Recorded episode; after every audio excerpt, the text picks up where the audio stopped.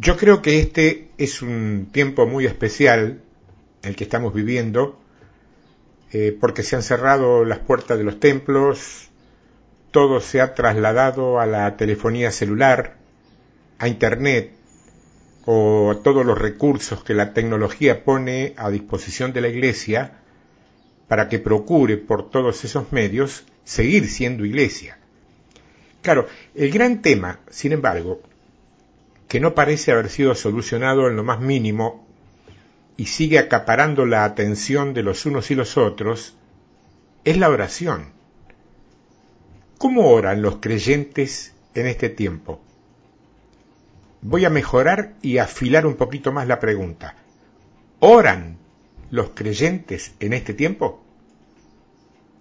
Ahora te lo pregunto a vos y de un modo menos formal y estirado como cartón en tu vida de creyente, ¿nunca abandonaste, aunque más no fuera por un rato, esa religiosidad solemne con la que normalmente se maneja gran parte del pueblo? Y después de haber estado orando un largo tiempo por algo muy importante, sin que ocurriera nada, un día levantaste los ojos al cielo y casi con enojo preguntaste, Señor, pero ¿qué pasa que no me estás escuchando? Bueno, no te preocupes, no te sientas mal, no te cargues de culpas, no te vayas a creer que, ya te estás yendo de cabeza al infierno por, por esa reacción. Vos sabés que esa, esa que, que hiciste, es una de las preguntas más frecuentes relacionadas con la oración. Cientos, miles de creyentes suelen preguntarse lo mismo y con mucha seriedad. Dicen, por ejemplo, ¿por qué mi oración no ha sido contestada? Convengamos de paso que lo que esto quiere decir es, ¿por qué mi oración no fue contestada como yo quería?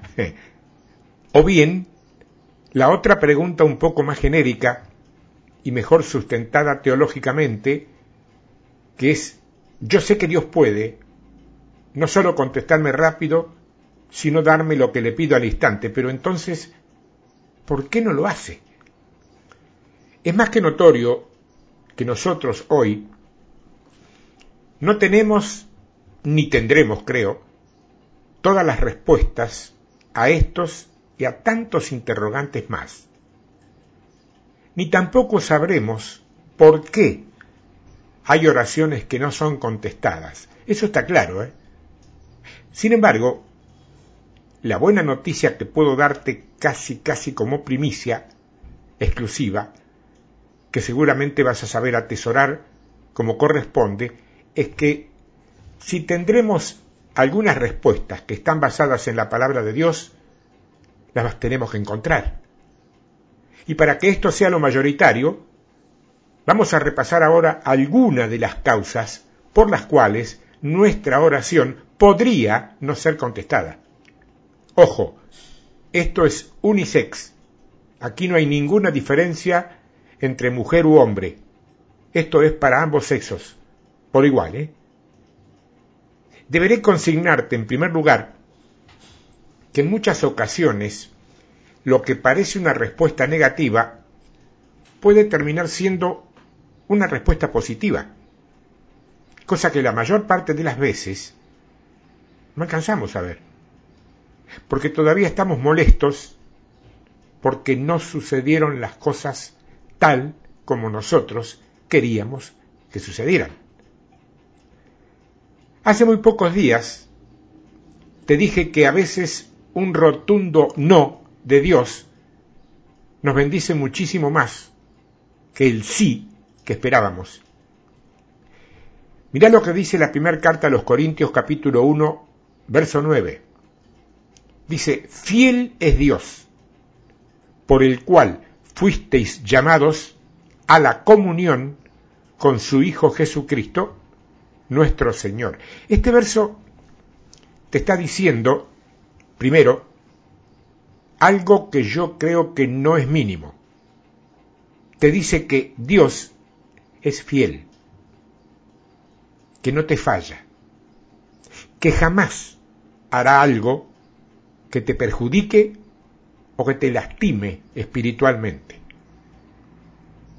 En segundo lugar, que todos nosotros, no solo las altas jerarquías eclesiásticas, fuimos llamados a tener comunión e intimidad con Cristo.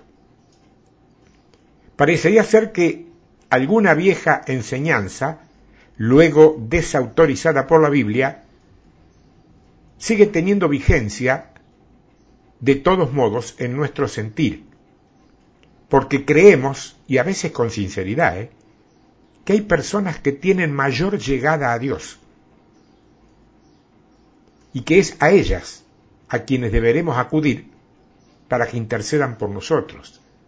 Yo he escuchado en más de una oportunidad gente que conoce mi trabajo decirme casi en broma, pero no tan en broma, hey, vos que tenés llegada, o vos que tenés más llegada que yo al trono de Dios, ¿por qué no orás por mí por tal cosa?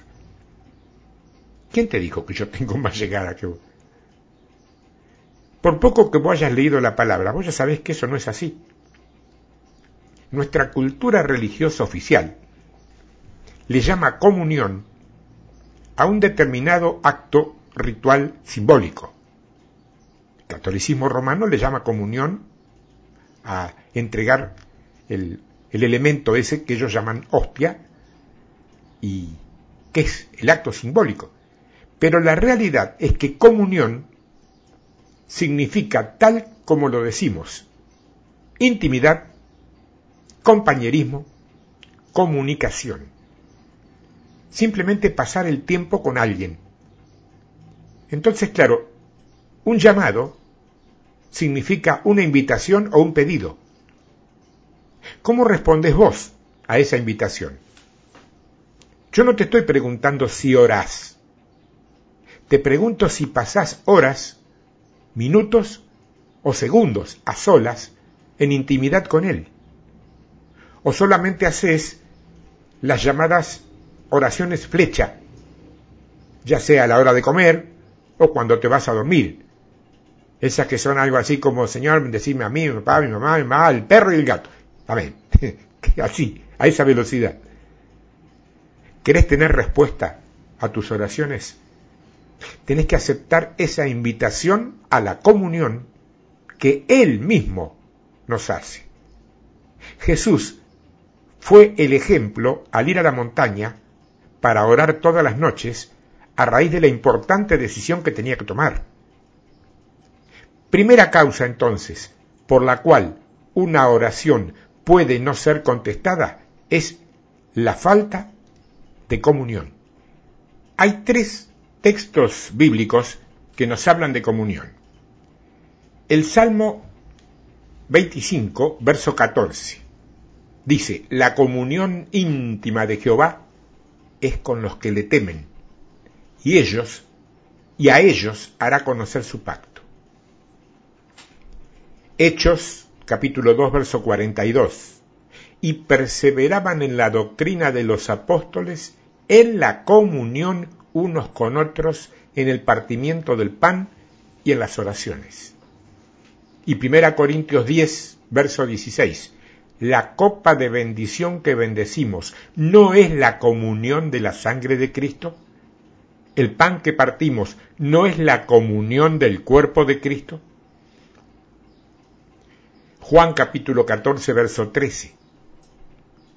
Dice, y todo lo que pidiereis al Padre en mi nombre, lo haré, para que el Padre sea glorificado en el Hijo. Y Juan capítulo 15, verso 16, no me elegisteis vosotros a mí, sino que yo os elegí a vosotros y os he puesto para que vayáis y llevéis fruto, y vuestro fruto permanezca, para que todo lo que pidiereis al Padre en mi nombre, Él os lo dé. Escúchame, nunca ¿Nunca te pasó, ya sea por apuro, por ansiedad, o a lo mejor por suponer que, que podías estar apartándote de lo, de lo que consideras que son meros formulismos? Oraste algo así como, Señor, por favor, dame tal cosa. Amén. Así rapidito. ¿Te respondió Dios esa oración? Claro, es probable que por su infinita misericordia y paciencia, en algún caso, alguien me pueda decir que sí, que se la respondió. Ya lo sé. Porque cuando decimos que Dios es bueno, es efectivamente porque Dios es bueno. Pero yo te voy a decir algo. Jesús les enseñó a sus discípulos cómo orar. Y creemos que cuando Jesús les dijo de hacer las cosas de cierta manera, era, y otra sería todavía, la forma en que todavía nosotros deberíamos seguir haciéndolo. ¿No te parece? Entonces, por favor, olvídate que en la tierra nos tratamos de un modo que en algunos países como el mío, por ejemplo, son modos desprovistos de toda formalidad y casi, casi eh, chocando con lo irrespetuoso. Vos vivís en el ámbito del espíritu y es en ese ámbito donde la oración se desarrolla. Y si Él dijo que lo que pidiéramos debíamos pedirlo en su nombre, es porque en el mundo espiritual la cosa va a funcionar de esa manera y no de otra. Segunda causa por la cual una oración puede no ser respondida, no pedir lo que se pide en el nombre de Jesús. Pedirlo sin mencionar el nombre de Jesús. Carta de Santiago capítulo 4, verso 2. Codiciáis y no tenéis, matáis y ardéis de envidia y no podéis alcanzar. Combatís y lucháis, pero no tenéis lo que deseáis porque no pedís. Toma nota de esto. ¿eh? Dice el verso 3, pedís y no recibís porque pedís mal. También anota esto. Para gastar en vuestros deleites. Apocalipsis capítulo 3, verso 20. He aquí yo estoy a la puerta y llamo. Si alguno oye mi voz y abre la puerta, entraré a él y cenaré con él y él conmigo. Primero se nos dice que, nuestras codicias, nuestras envidias y nuestras luchas cotidianas en búsqueda de, de una mejor calidad de vida son inútiles, estériles, si no pedimos. Pero después se nos alerta en cuanto a cómo y a qué pedir, porque si pedimos aquellas cosas que de pronto no son prioritarias o que no forman parte de la voluntad de Dios, es bastante obvio que no vamos a recibir nada. Pero no le podés pedir a Dios ganar en la ruleta o en el casino. Por más que estés en pérdida y necesites recuperar lo que perdiste, no podés decirle Dios, haceme ganar. Las personas en su gran mayoría y tengan la jerarquía eclesiástica que tengan, seleccionan la calidad de los problemas que les llegan y van atendiendo en orden a esa importancia que ellos mismos han evaluado. Y esto hace que inexorablemente la calidad de sus pedidos se conviertan más en caprichos que en necesidades. Y la palabra es muy clara respecto a qué cosa es la que Dios nos cubrirá sí o sí. Nuestras necesidades, dice, jamás nuestros caprichos. Dios no hace tal cosa. Jesús dice que todo lo que vos pidieres, Él lo escucha. Y si vos lo crees, Él lo hace. Pero esto tiene que ver necesariamente con tus necesidades, no con tus gustos o con tus deseos por más limpios y por más sanos que esos gustos y deseos sean. Dios también quiere oír tu oración hasta por la compra que vas a hacer en el supermercado. Entonces voy a decir, ah, pero ¿cómo voy a molestar a Dios por algo así? Basta, basta. Termina ya con tu falsa modestia y entendé que tu vida entera depende de Él y que cuando un día declaraste que se la entregabas a tu vida, Él te lo creyó. Dios entiende que se la entregaste. Y vos tenés que entender, por favor, que Él desea tener comunión permanente con vos. No interesa Él o los motivos. Tercera causa por la cual puede no ser contestado en oración. No pedir concretamente o pedir mal o en contra de la palabra o la voluntad de Dios. Libro del Éxodo, capítulo 32, verso 11.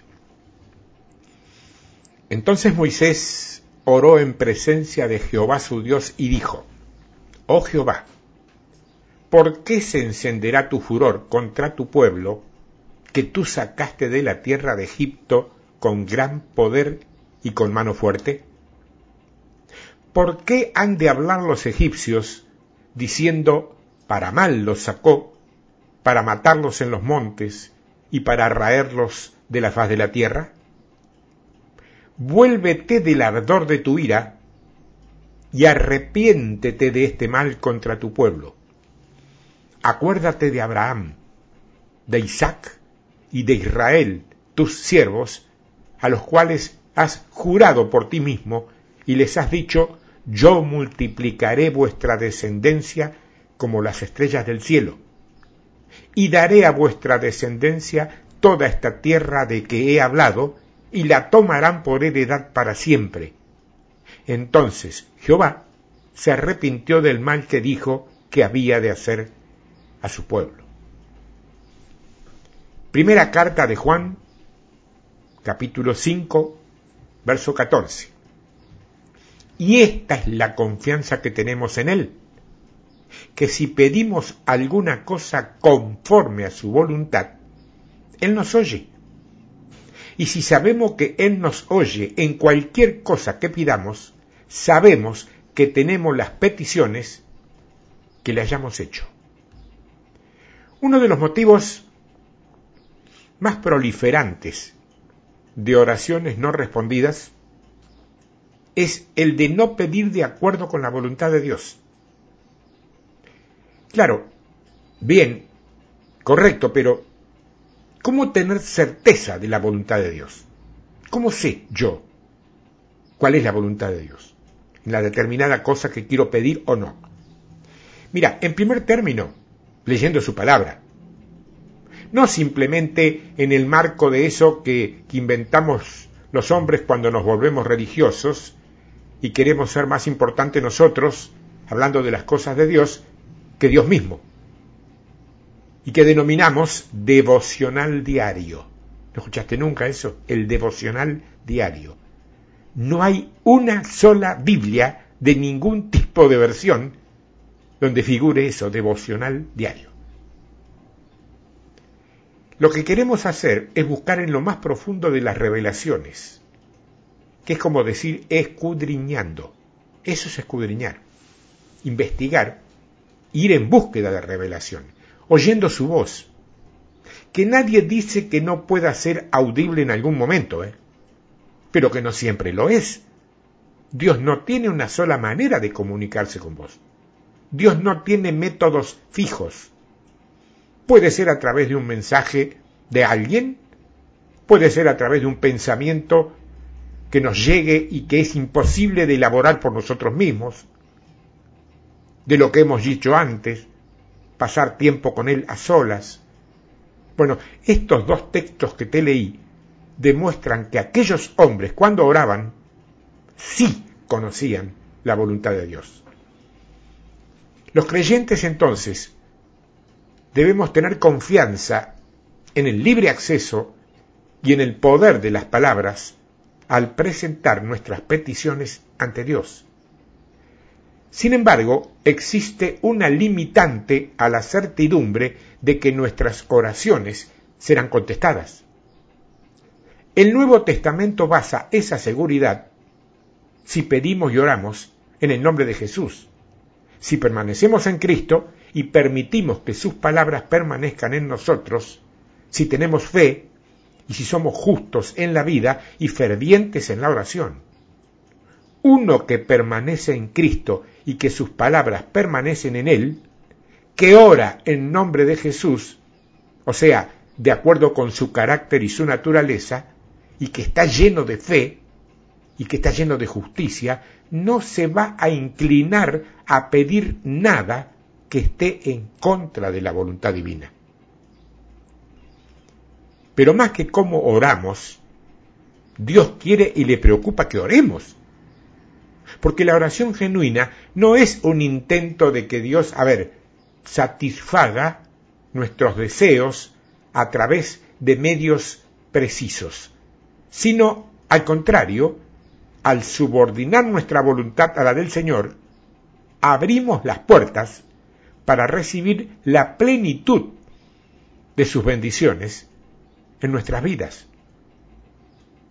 Cuarto motivo entonces de una oración no contestada puede ser pedir algo en contra de la voluntad de Dios. No necesidad, sino capricho o deseo personal. Evangelio de Juan, capítulo 15, versículo 5. Yo soy la vid, vosotros los pámpanos. El que permanece en mí y yo en él, éste lleva mucho fruto, porque separados de mí, nada podéis hacer. El que en mí no permanece, será echado fuera como pámpano y se secará. Y los recogen y los echan en el fuego y arden. Si permanecéis en mí y mis palabras permanecen en vosotros, pedid todo lo que queréis y os será hecho. Pero sabes que este, indudablemente, también es un respetable escollo para la oración. No tener la palabra de Dios en vos. No hay mucho para agregarle a esto y al texto que hemos leído, solo que el creyente promedio tiene la peligrosa tendencia a preferir que otros le traigan la palabra estudiada, masticada y en muchos casos hasta semidigerida, en lugar de hacerlo como Dios manda, escudriñando por sí mismos. Te estoy diciendo que hay mucha gente cómoda, exceso de comodidad. A mí me gusta la comodidad como cualquiera. Si puedo ahorrarme un esfuerzo, me lo ahorro. Pero en esto debemos cumplir lo que Dios nos demanda. Y si Dios nos dice escudriñad las escrituras, no es para que nosotros digamos, no, que le escudriñe el hermano que, que aprende y me enseña y lo hace muy bien. No, no, no, no. Eso es un ministerio. Está puesto para algo y por algo. Pero no te puede reemplazar. De ninguna manera. Por eso es que sobreabundan las falsas doctrinas, las confusiones y esencialmente por eso mismo es que existen tantas doctrinas diferentes que han dado origen también a nombres y a denominaciones diferentes. Si hay un solo Espíritu Santo y está morando en el interior del corazón de todos los creyentes, guiándolos a toda verdad, yo no puedo entender cómo los mismos que enseñan esta verdad indiscutible, pueden aceptar que para una misma cosa haya tantas interpretaciones distintas. Perdóname, pero eso es carne pura. ¿eh? Es verdad que tiene sus ventajas oír a otros. Yo también lo hago. Recibir revelaciones que, que significan grandes bendiciones a través de, de, de trabajos ajenos. Sí, yo también. Pero tiene su riesgo y hay que tenerlo en cuenta. Y el riesgo es ser engañados, ser engañados en lo espiritual por lenguas habilidosas y por lenguas altamente manipuladoras. Eso ha tenido un resultado notorio. ¿eh? La división de la iglesia en cientos de credos y en cientos o miles de denominaciones, olvidando que el principio de que todo reino dividido no prevalece, también encaja aquí y en esto. Y para peor, cada credo o denominación, arrogándose tener la más absoluta de las verdades. Quinta causa de oraciones no contestadas, no orar con conocimiento de la palabra, sino por un sentir que generalmente puede tener origen en la carnalidad. Carta de Santiago, capítulo 1, versículo 5. Y si alguno de nosotros tiene falta de sabiduría, pídala a Dios, el cual da a todos abundantemente y sin reproche, y le será dada. Pero pida con fe, no dudando nada, porque el que duda es semejante a la onda del mar, que es arrastrada por el viento y echada de una parte a la otra. No piense, pues, quien tal haga, que recibirá cosa alguna del Señor. El hombre de doble ánimo es inconstante en todos sus caminos. Pero hermano, se supone que cuando un cristiano ora o pide algo a Dios, es obvio, de hecho lo va a hacer creyendo. ¿Sí? No me digas.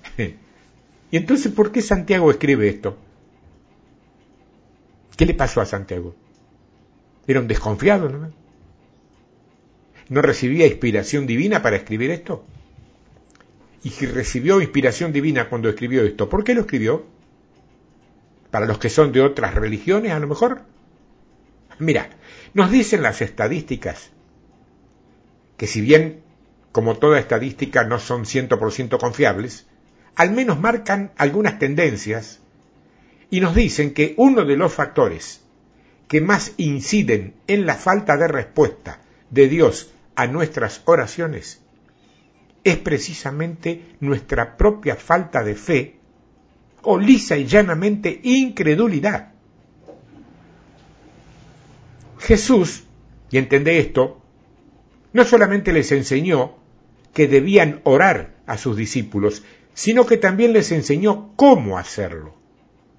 Y uno de esos cómo es orar creyendo que va a suceder aquello por lo que se está pidiendo. Tal como podemos ver en el primer libro de Reyes, en el capítulo 18, el profeta Elías, un hombre con una naturaleza como la nuestra, logró grandes victorias cuando oró, pero sin embargo, fíjate que pese a todas esas victorias que él consiguió orando, no vaciló en huir de una mujer cuando le entró la duda. El hombre de doble ánimo, tal como dice aquí, es una persona arrastrada en dos direcciones, que son opuestas. Sus lealtades, por esa causa, están divididas. Y a causa de su falta de sinceridad, vacila entre la fe y la incredulidad, pensando algunas veces que Dios lo va a ayudar y renunciando en otras ocasiones a toda esperanza. Bueno, esa persona, dice, es inconstante en todos sus caminos, no solamente en su vida de oración. La falta de consistencia en el ejercicio de su fe pone al descubierto la esencia de su manera de ser. Doble ánimo es necesariamente doble mensaje. Digo blanco, oro blanco, predico blanco, pero creo, vivo y hago negro, ¿entendés? Yo digo todo, que todo es blanco. Cuando me pongo a orar, oro diciendo y declarando que todo es blanco. Y cuando predico, predico con la base de que todo es blanco. Pero personalmente yo estoy creyendo, viviendo y haciendo negro. ¿Te das cuenta?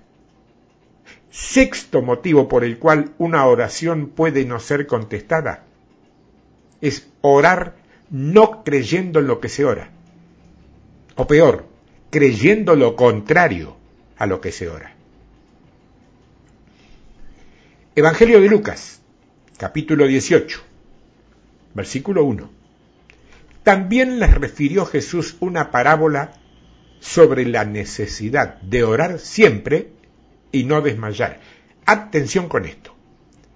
Muchas oraciones no son respondidas porque el que las hizo, de pronto, se desanimó o simplemente abandonó la pelea.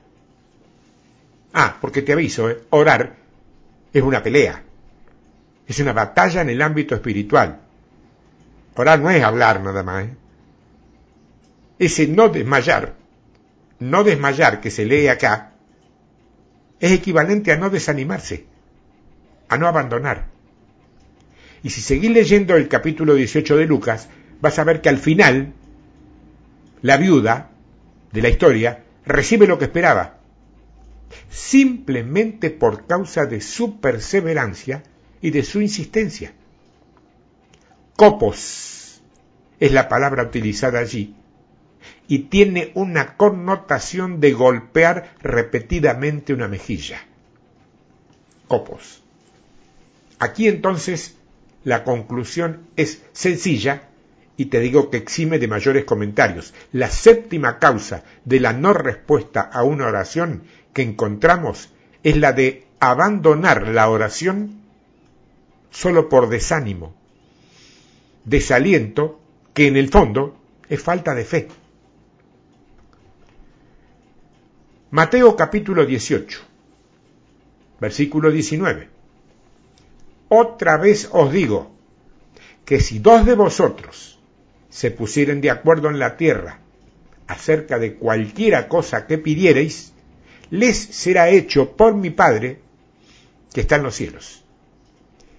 ¿Sabe que la promesa que hace Jesús puede aplicarse a la oración en general? Pero tiene que ver más específicamente con la guía divina que debe buscarse y que debe recibirse en cuestiones de disciplina. En esos casos, la oración nos protege contra el espíritu de venganza, porque dice que tenemos que ponernos de acuerdo. Entonces, claro, pregunto, ¿qué significa ponerse de acuerdo? La palabra que es usada allí es la palabra sumfoneo, S-U-M-P-H-O-N-E-O, sumfoneo, que viene de sum, que quiere decir junto, y de foneo, que se traduce como sonar. Sinfoneo entonces es sonar juntos, o sonar simultáneamente, que de alguna manera, pasado en limpio, estar en armonía. De eso habla. Y fíjate que nuestra más conocida palabra sinfonía viene justamente de esta misma raíz. Metafóricamente, significa al unísono. Ponerse de acuerdo en el matrimonio, por ejemplo, es la fuerza más poderosa que hay. Pelea y contienda es lo contrario a estar de acuerdo. Y eso frena cualquier oración. Si yo, creyente, hijo de Dios, estoy orando por más sabiduría para llevar adelante el ministerio del Maestro, y vos, creyente también, hijo de Dios también, estás orando para que yo sea pastor de tu congregación, o profeta a las naciones, o apóstol de establecimientos internacionales, Dios va a escuchar las dos oraciones. Pero como no estamos de acuerdo, y los dos somos sus hijos, lo más lógico de su parte será no hacer nada, hasta tanto vos y yo nos pongamos de acuerdo. Tenemos que orar por lo mismo. La octava causa de oraciones no contestadas será entonces no ponernos de acuerdo, no estar unánimes en los motivos de oración. Mateo capítulo 6, verso 14. Porque si perdonáis a los hombres sus ofensas, os perdonará también a vosotros vuestro Padre Celestial. Mas, si no perdonáis a los hombres sus ofensas, tampoco vuestro Padre os perdonará vuestras ofensas. Es tremendo, pero esta debe ser la otra gran causa de falta de respuesta a la oración. Entonces vos me decís, pero hermano, es que yo ya perdoné. Así, ¿eh? ¿Y cómo lo sabes? Porque se lo dije. Fui y se lo dije. Sí, claro, pero del lado de afuera. Ahora pregunto, ¿tu corazón realmente perdonó? Eh, bueno, claro, pero no es tan fácil. Usted me tiene que entender, hermano. Sí, sí, sí, yo te entiendo. Pero Dios, déjame que te diga, no se va a dejar llevar por tu discurso. ¿eh? Dios ve con total claridad tu corazón. En algunas cosas es tu mejor garantía, pero en otras, ¿cómo está? Te hace el juego mucho más difícil. Eso es precisamente lo que una gran cantidad de creyentes no ha podido entender todavía. Cuando vivimos en una constante actitud de perdón, nos resulta fácil perdonar cualquier situación. Cuando vos hayas pedido perdón o perdonado todas las veces que sean necesarias, todas las veces que sean necesarias, que es lo que significa 70 veces 7, no significa 490, ¿eh? significa todas las veces que sean necesarias. Bueno, cuando pase eso, Dios va a dejar de recordar nuestros propios pecados. Y entonces sí, la paz del perdón global inundará tu corazón y el mío. Novena causa de oraciones no respondidas, falta de perdón. De pedir ser perdonados y de perdonar a otros. Deuteronomio capítulo 1, verso 42, en adelante. Y Jehová Dios me dijo, diles, no subáis ni peleéis, pues no estoy entre vosotros, para que no seáis derrotados por vuestros enemigos. Y os hablé y no disteis oído. Antes fuisteis rebeldes al mandato de Jehová, persistiendo con altivez, subisteis al monte. Pero salió a vuestro encuentro el amorreo, que habitaba en aquel monte, y os persiguieron como hacen las avispas, y os, derrotaron en Seil hasta Orma, y volvisteis y llorasteis delante de Jehová. Pero Jehová no escuchó vuestra voz, ni os prestó oído. Yo digo, ¿será que Dios es malo? ¿O cruel? por no haberlos escuchado cuando volvieron derrotados. No es tan así, ¿eh? Aunque alguna vez se lo haya escuchado decir a alguien, no es tan así. Nosotros evaluamos las actitudes de Dios en base a nuestras propias formas de ver la justicia. Y nuestra justicia, lo estamos viendo a cada paso, dista mucho de ser lo que esa palabra indica que tiene que ser. Dios, Dios, es justo de verdad, pero justo de toda justicia. Entonces, claro, partiendo de esa base, nos cuesta bastante entenderlo. Pretendemos ser más justos y más buenos que Él. Pobres hombrecitos ilusos, nosotros. Isaías capítulo 1, verso 19. Si quisiereis y oyereis, comeréis el bien de la tierra. Si no quisiereis y fuereis rebeldes, seréis consumidos a espada, porque la boca de Jehová lo ha dicho. ¿Entendés ahora por qué hay tanta gente pasando altas necesidades en el mundo? En primer lugar, gente que no conoce a Cristo, ni nadie jamás le habló de él.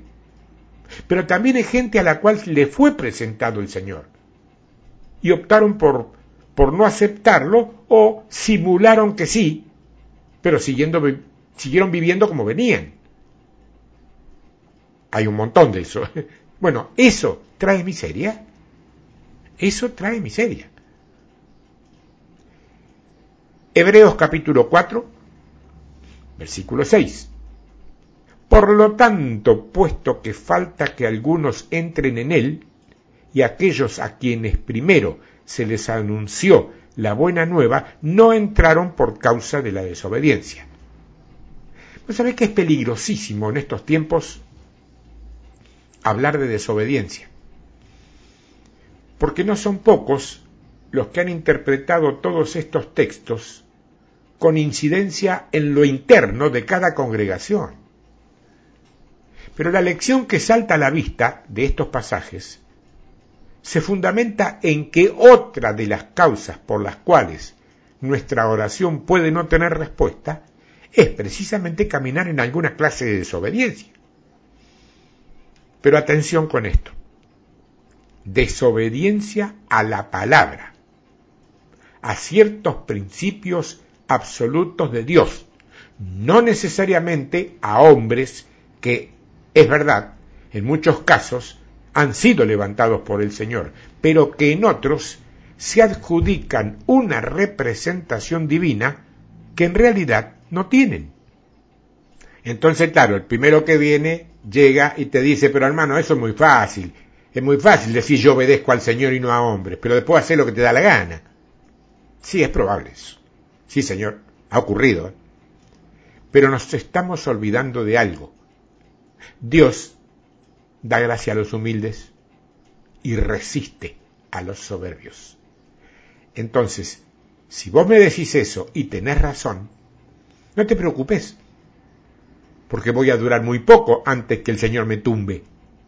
Pero si vos te equivocaste, decís eso y yo realmente estoy obedeciendo al Señor, vos acabás de atacar a un ungido vos terminás de atacar a un ungido y vos sabes muy bien que Dios siempre va a proteger a sus ungidos, caiga quien caiga. ¿eh?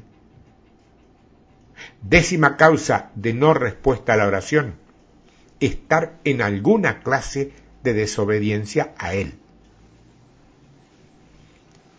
Salmo 19, versos 12 y 13.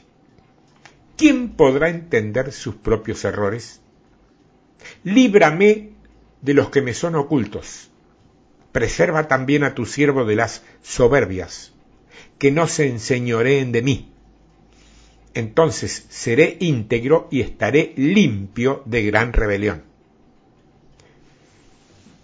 Es notorio, dice acá, que el acercarnos a la palabra de Dios es una forma adecuada de enfrentarse con el pecado. Y es inteligente que cada uno busque su modo ideal de mantenerse alejado de él. Pero teniendo en cuenta algo que es muy importante y que nadie te predica nunca. ¿eh? El pecado es lo que es porque es atractivo, es seductor, es incitante, es inquietante, es excitante y todo eso que vos, yo y todos los que alguna vez hemos estado tentados, sabemos perfectamente bien. Entonces no busquemos convencernos y mucho menos enseñar a otros que el pecado es horrible, asqueroso, repugnante, porque no vamos a estar diciendo la verdad. La consecuencia del pecado es horrible, asquerosa y repugnante, pero el pecado en sí no lo es. Decimos eso y la persona que nos escucha lo cree y cuando le llegue una cosa casi maravillosa, va a entrar como un caballo, porque va a pensar que está bien, porque no es horrible ni feo. ¿Entendés lo que te estoy diciendo, no? El efecto, la consecuencia que en una vida produce el pecado es todo eso, horrible, asqueroso, pero no su imagen estética. Porque si el pecado fuera todo esto último, yo te aseguro que nadie sería tentado y nadie pecaría jamás. Y ya sabemos que no es así. Digamos la verdad, aunque duela y aunque sea complicada de resolver.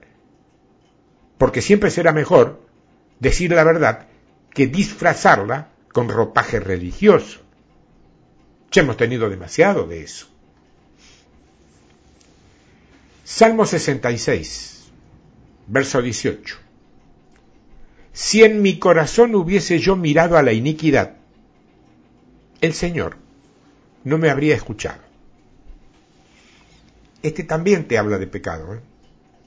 Y lo que te dice es que para enfrentarte con él, lo primero que te debe ocurrir, lo primero que debe ocurrir, es que reconozcas que ese pecado tiene origen en tu corazón.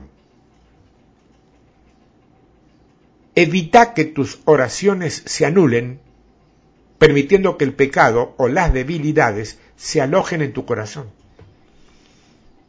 Tu conducta moral no fue, no es, ni será jamás el único salvoconducto al cielo, ¿eh? Pero es el filtro sano a través del cual pasan o no tus oraciones. Si algo no está como es debido, ese filtro se tapa y no permite que pase nada hacia el otro lado. Libro de Isaías capítulo 59, verso 1. He aquí, no se ha acortado la mano de Jehová para salvar, ni se ha agravado su oído para oír. Pero vuestras iniquidades han hecho división entre vosotros. Y vuestro Dios y vuestros pecados han hecho ocultar de vosotros su rostro para no oír. Yo creo que no se necesita agregarle mucho más a la palabra para que se entienda que otra de las causas de oración no respondidas, en este caso la undécima, la penúltima de este trabajo, es tener en nuestro corazón pecados sin confesar. Tener en nuestro corazón pecados sin confesar.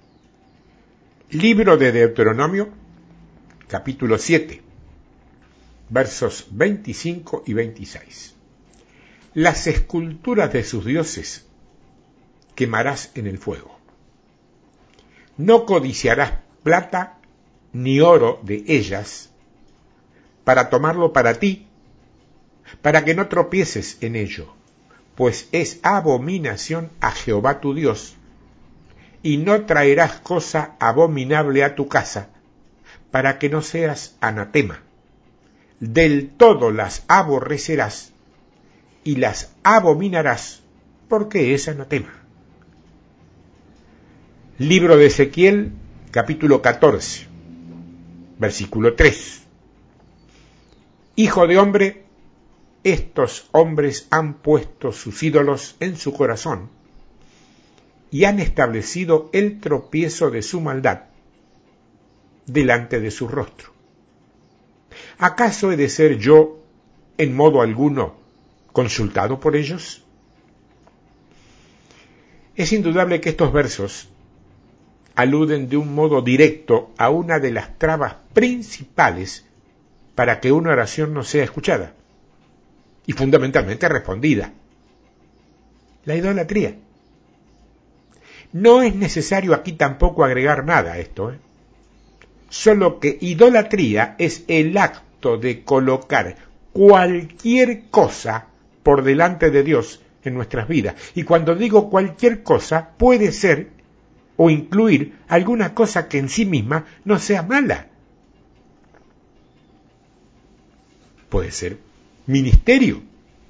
Puedes tener el ministerio antes que Dios mismo, y si bien el ministerio es de bendición, para vos es un ídolo. Y entonces se retrasa y se revierte todo lo que debería ser positivo. Cualquier cosa, claro, masivamente como la conocemos, pueden ser imágenes, pueden ser figuras emblemáticas, también puede ser el dinero, idolatría, ¿eh? poner eso por delante de Dios. Imágenes, figuras, dinero, el sexo, El sexo es un elemento de poder que el enemigo usa de, con gran calidad y con gran efecto ¿eh? y efectividad. Lo estás viendo. Lo estamos viendo permanentemente. ¿eh? Pero también están representados, esa idolatría, por el trabajo. Hay gente que es, es su ídolo, es su trabajo. O por la propia familia. Primero la familia, después Dios. No ese es el orden. La iglesia como organización humana. Yo recuerdo haber hablado en más de una ocasión con un, con un ministro, al cual yo respetaba mucho, ¿eh? pero no nos podíamos poner de acuerdo en, en la dirección de la charla. Yo le hablaba del Señor, de la palabra y del Señor, de las cosas de Dios, y él me hablaba de la iglesia de la organización de la iglesia que él regía. Era pastor, era ministro de ahí. No nos podíamos poner de acuerdo porque no hablábamos, no hablábamos el mismo idioma, pero hablábamos de lo mismo. La iglesia como organización se ve transformado en un ídolo para él. Una doctrina denominacional puede ser un ídolo. Y como te dije, un ministerio. Duodécima y última causa de oraciones no respondidas, incursionar en algún tipo de idolatrías, aunque parezcan santas. Doce piedras de tropiezo. Son, son, ¿eh? Yo te diría que vuelvas a escuchar todo, que tomes nota, que hagas tu propia composición de lugar, que te examines, que veas si lo que estás haciendo cuando vas a orar es correcto o no delante de Dios, que esté en sintonía con la palabra.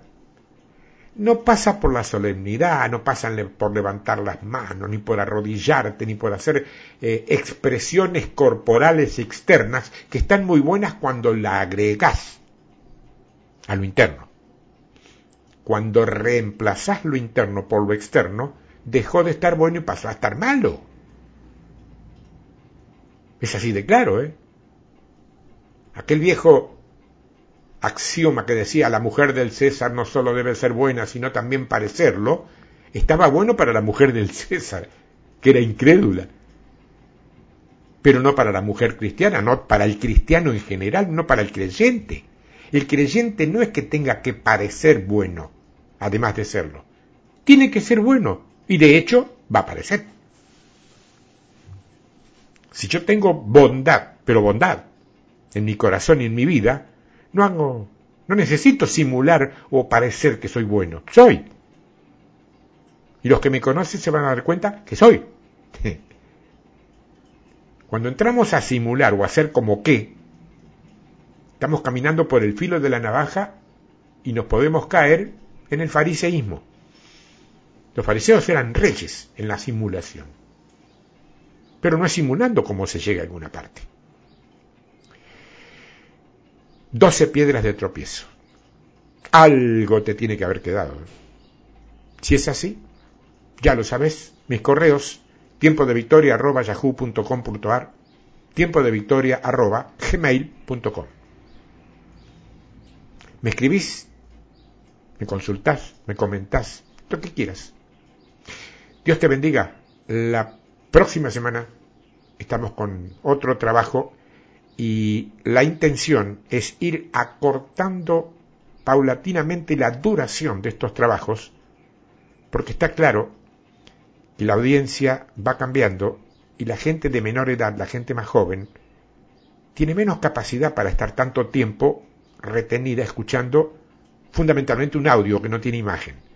Entonces la idea es ir acortándolos hasta llegar a una duración que haga posible el entendimiento y la bendición para todos, no solamente para aquellos más antiguos que me vienen acompañando de hace mucho tiempo y están acostumbrados, sino para los que se van sumando ahora. El Evangelio es para todos, no para algunos. Esa es la idea. Dios te bendiga. Hasta la próxima semana si Dios quiere.